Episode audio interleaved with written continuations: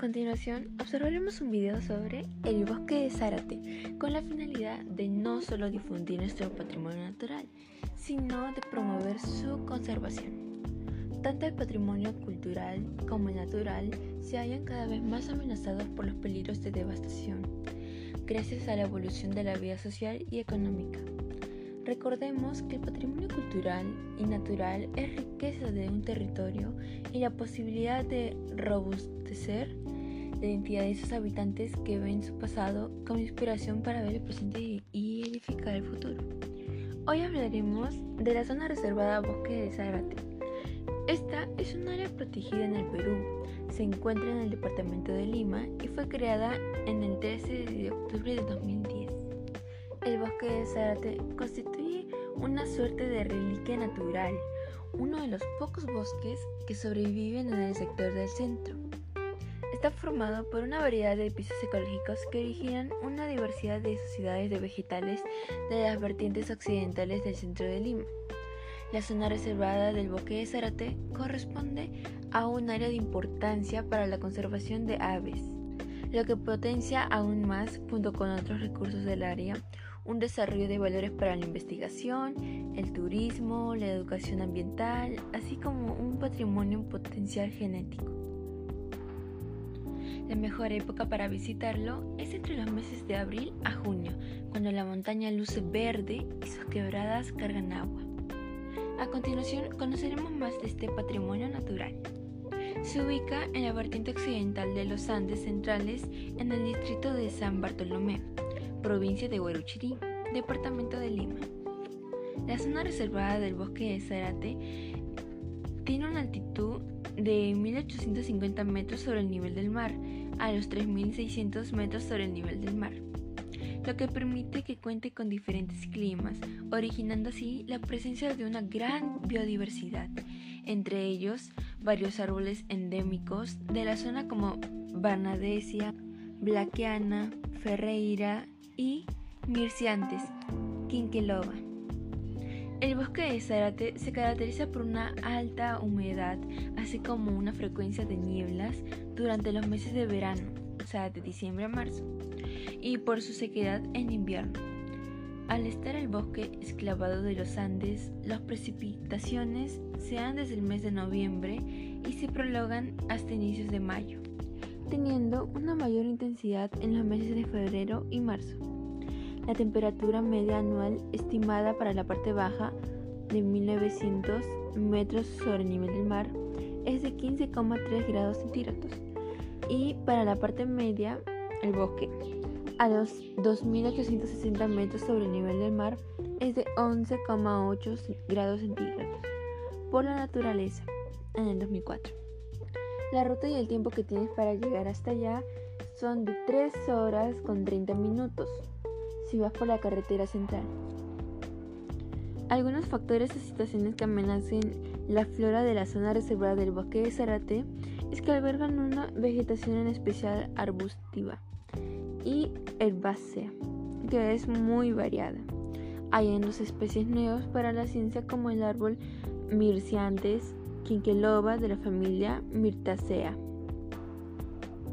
En cuanto a sus valores faunísticos, es importante destacar que de la fauna presente en el bosque de Zárate sobresalen las aves, tal es el caso como las siguientes especies en situación de amenaza o en peligro, que es el Vultur grupus, que es el cóndor andino, el Miduquini pechirrufo y en las situaciones vulnerables el Cotinga cachetiblanco. Asimismo, en cuanto a invertebrados, se han hallado nuevas especies para la ciencia como Rhinocrisus, Zaratensis, Catarrosoma, Mamillatum, etc. En mi opinión, considero que el cuidado de nuestro patrimonio natural constituye un asunto público que es un tema de interés general y porque todos tenemos la responsabilidad de cuidar este patrimonio. Es responsabilidad de todos los que habitemos en el país valorarlo y preservarlo para que las generaciones futuras puedan disfrutar de él. Algunas acciones que podemos hacer es crear una exhibición permanente de patrimonio histórico o cultural, natural, etnográfico y local con las aplicaciones informáticas audiovisuales. También clasificar nuestros desechos sociales en atención de las 5R, de la conservación medioambiental, o sea, reciclar, reducir, eh, reutilizar, reparar y recuperar. Para cerrar con este tema, haré una reflexión y unas acciones.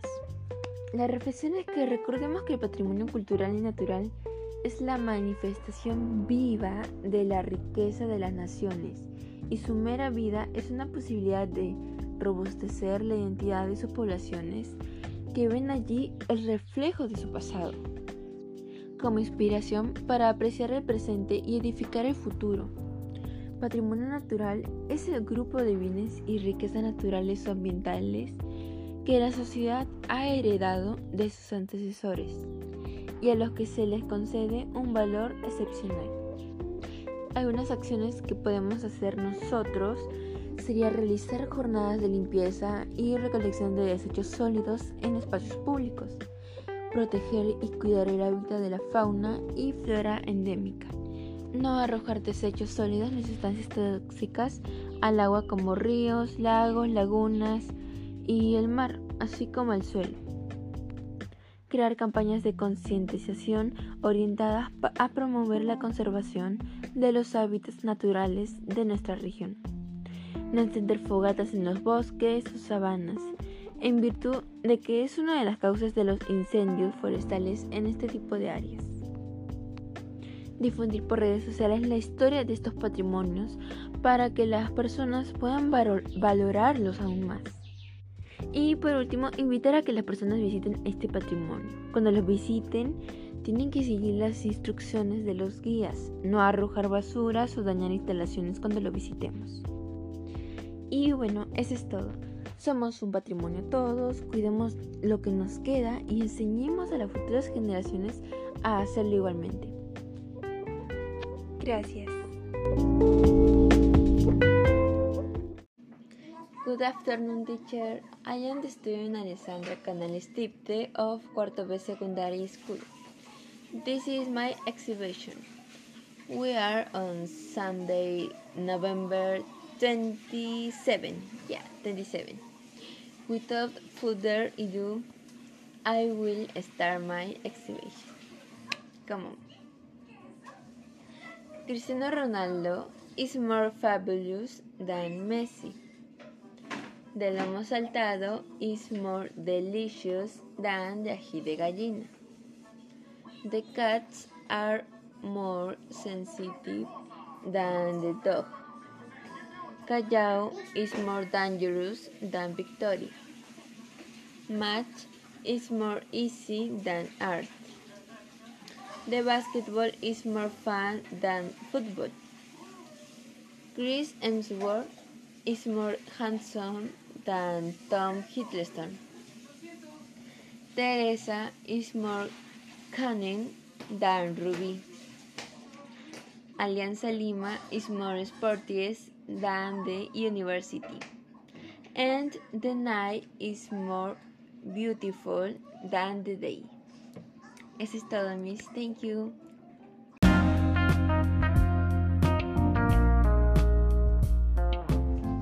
Buenas tardes, soy la alumna Alessandra Canales Tite del Colegio Eres del Cenepa de cuarto B secundaria. Hoy en nuestro podcast titulado Por tierra, aire y mar, recordemos que la Tierra no es nuestro planeta, es nuestro hogar. ¿Sabían que, según estudios de la OMS, en el año 2018, el 91,9% del aire de la costa se consideraba contaminada? Por lo que hoy nos daremos unos instantes para reflexionar y para informarnos sobre prácticas para prevenir e incluso cuidar del medio ambiente.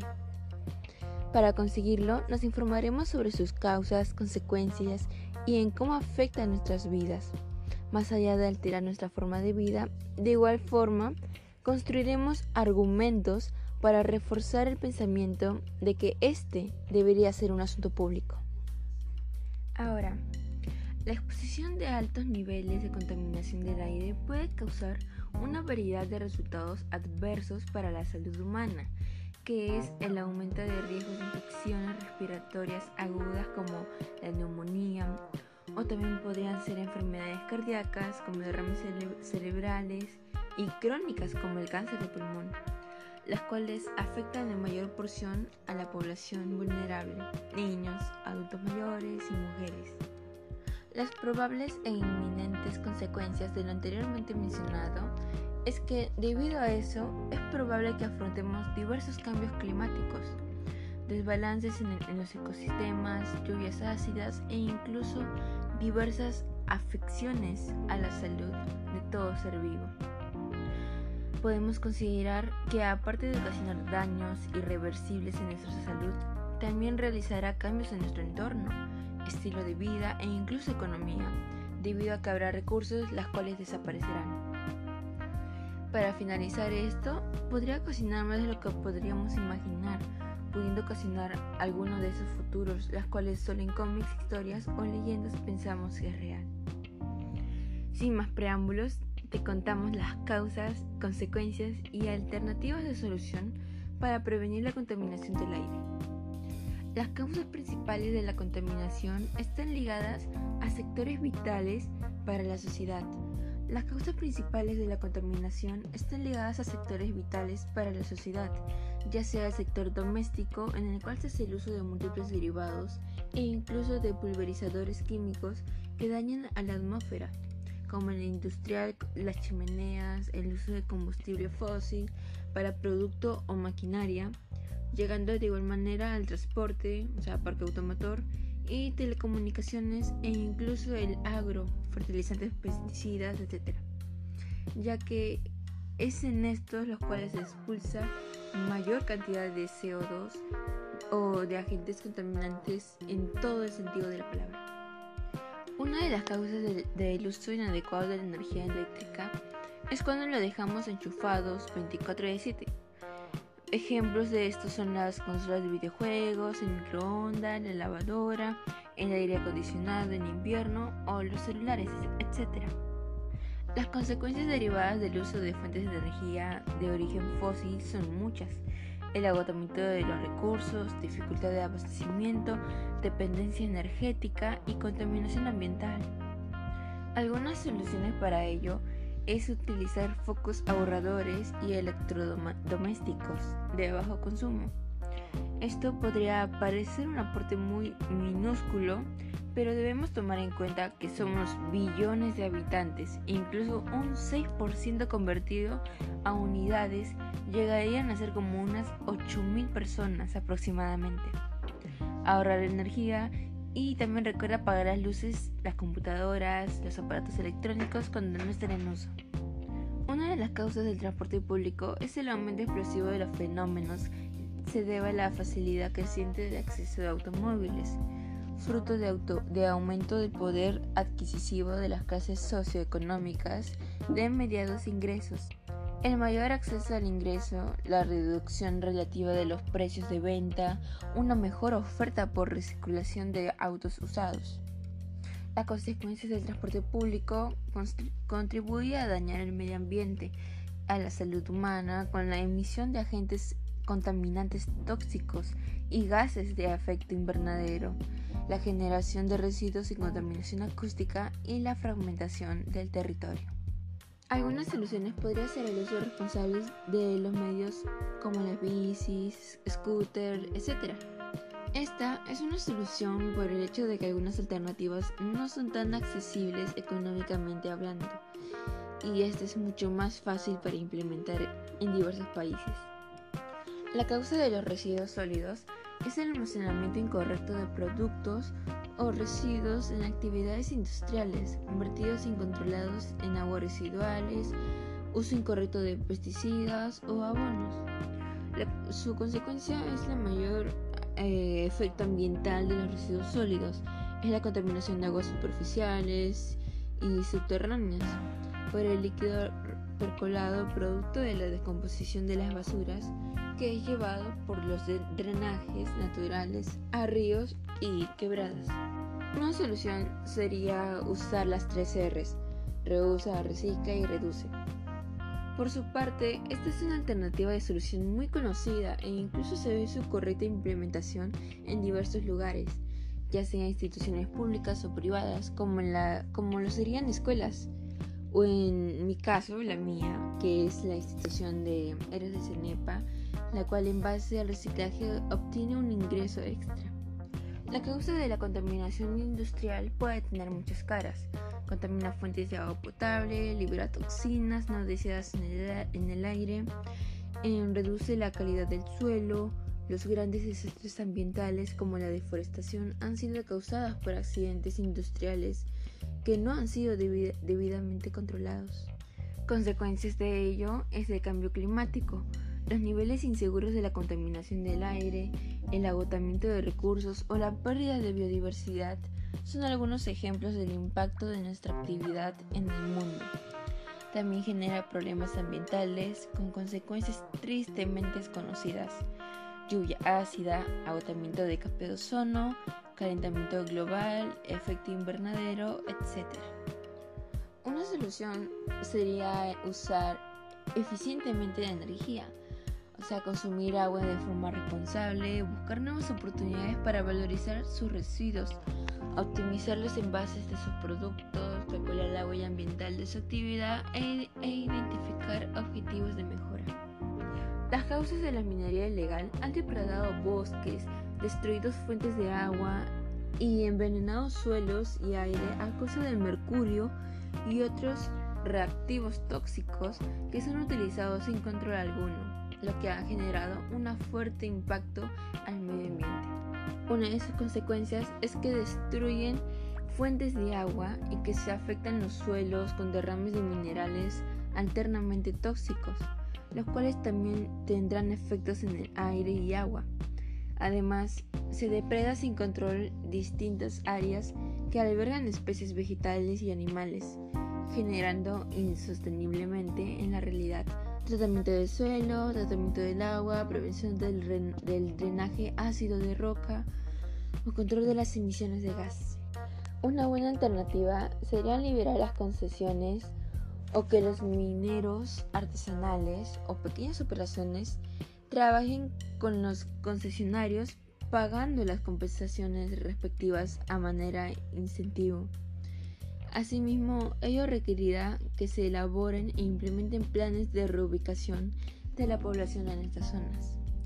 Los problemas ambientales son asuntos públicos, sí, sí lo son, porque nos afectan a todos, en el presente y en el futuro, en relación con nuestros derechos fundamentales, como el derecho a la vida y a su integridad moral, física o física y su libre desarrollo y bienestar, a la salud, a la paz, a la tranquilidad, a gozar de un ambiente equilibrado y adecuado al desarrollo de nuestra vida. Derechos que están contemplados en la Declaración Universal de Derechos Humanos y nuestra Constitución Política. La gestión de residuos sólidos busca reducir la cantidad de desechos que se invierten en nuestros ríos, mares, laderas, y quebradas, y con ellas se contribuye a afrontar los problemas ambientales que afectan, por ejemplo, la cantidad del aire, del agua, del ambiente en el que vivimos, limitando el derecho a la ciudadanía y por ende el bien común. Por ello, la gestión de residuos sólidos es un asunto público, pues es una acción que favorece al ejercicio de los derechos de todos. Uno de los argumentos más importantes para afrontar los problemas ambientales a través de la gestión de residuos sólidos es el desarrollo sostenible, que significa satisfacer las necesidades del presente sin comprometer la capacidad de las generaciones futuras de satisfacer sus propias necesidades. Es decir, sin afectar los derechos fundamentales de los niños, jóvenes y adultos a las nuevas generaciones. Existe la Ley General del Ambiente y la nueva Ley de Gestión Integral de Residuos Sólidos, en cuyos artículos se expresan los derechos, deberes y responsabilidades de los actores involucrados en la gestión de residuos sólidos y que debemos respetar. Que sería la Ley General del Ambiente, ley número 28611. Artículo 1 del derecho y deber fundamental, que dice así, toda persona tiene el derecho irrenunciable a vivir en un ambiente saludable, equilibrado y adecuado para el pleno desarrollo de la vida y el deber de contribuir a una efectiva gestión ambiental y de proteger el ambiente, así como sus componentes, asegurando particularmente la salud de las personas en forma individual y colectiva, la conservación de la diversidad biológica, el aprovechamiento sostenible de los recursos naturales y el desarrollo sostenible del país. Artículo 46 de la participación humana.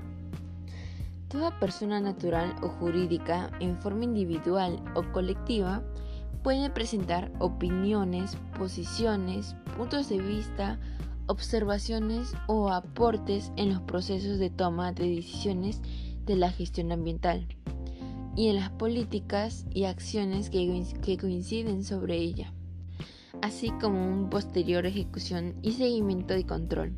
El derecho a la participación ciudadana se ejerce en forma responsable. Esto significa que, siendo los problemas ambientales el asunto público, los ciudadanos podemos participar en la atención de, estos problemas a través de la exposición de nuestras opiniones, posiciones, puntos de vista, observaciones o aportes a la ejecución, seguimiento y control de las medidas que se tomen. Por ejemplo, frente a la gestión de residuos sólidos en nuestra comunidad o municipio. En este preciso instante quiero hacer un llamado a la reflexión debido a que todo podría llevarnos a un desgaste descomunal en nuestra salud. Es decir, que si no hacemos algo al respecto, el fin será inminente. Oye tú, chico que se va a la cabina todos los días, que cree que la vida se basa en jugar videojuegos, pues no, no lo es. En vez de vivir un mundo imaginario de juegos, pisa tierra. No escapes de la realidad por no afrontar los problemas de hoy en día como la contaminación ambiental. ¿Quieres vivir mejor? Haz tu mundo mejor. Mejora tu mundo. ¿Por qué ver por una pantalla tu mundo cuando la tienes enfrente?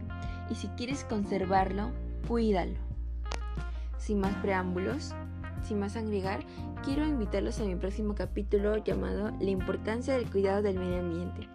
Toma en cuenta que la Tierra no es nuestro planeta, es nuestro hogar, así que cuídalo.